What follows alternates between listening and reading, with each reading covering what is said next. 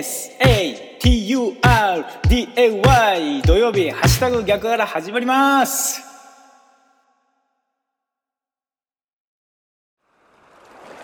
11月7日土曜日の朝です。おはようございます。ハッシュタグ逆原市川秀幸です。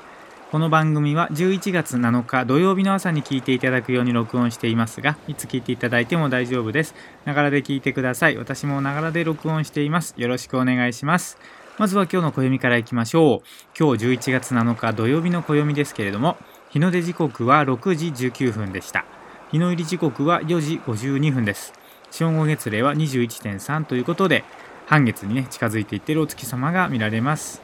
今日11月7日の名古屋の暦です。日の出時刻は6時19分でした。日の入り時刻は4時52分です。この情報は自然科学研究機構国立天文台 NAOJ のサイトを利用させていただきました。ありがとうございます。続きまして今日は何の日いきましょう。今日11月7日は立冬ですね。立冬は二十四節気の一つで第19番目にあたる。秋が極まり冬の気配が立ち始める頃なので立冬とされる。この頃は太陽の光が弱くなり朝夕など冷え込む日が増える。暦便覧では冬の木立ち始めていよいよ冷えゆればなりと説明している。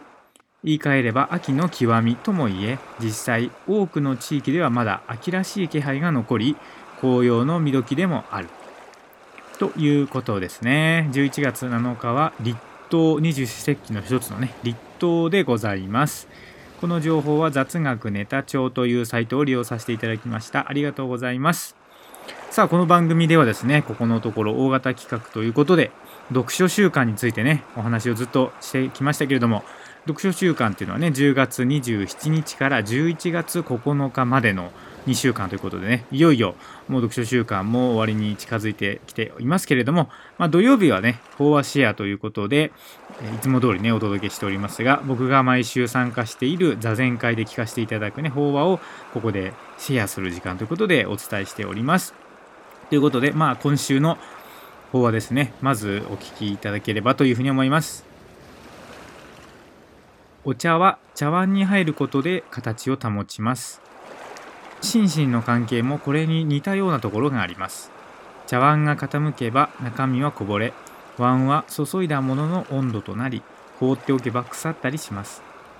身と息と心を整えて、自らを常に新鮮にしておきましょう。お茶は茶碗に入ることで形を保ちます。心身の関係もこれに似たようなところがあります。茶碗が傾けば中身はこぼれ、碗は注いだものの温度となり、放っておけば腐ったりします。身と息と心を整えて自らを常に新鮮にしておきましょう。という内容の法話だったですね。まあこの通りなんですけどもね、本当に分かりやすい例え話をしていただいてますが、お茶はね、その茶碗の形の通りになりますよっていうことで、要は中身は結構外見によるところがあるっていうのはあると思いますよね。これをま身と心の関係性でまあ、例え話としてね、引っ張ってお話しされたわけなんですけれども、要は姿勢を正しくしておけばですね、心も結構こう、正しい状態に保たれるっていうことって、まあ皆さんも思い当たる節ってあると思うんですよね。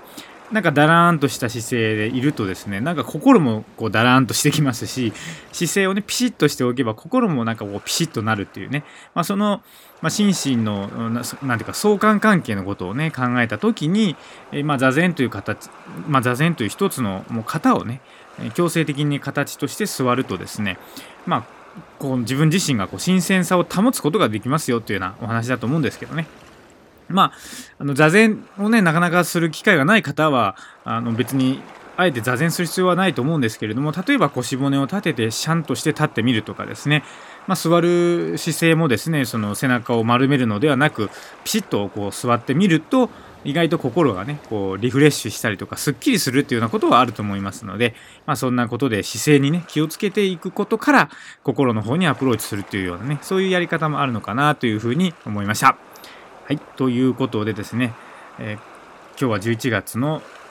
7日ということですね。今年も残り55日でございます。残り15.0%まで来ております。一日一日を大切にしていきたいですね。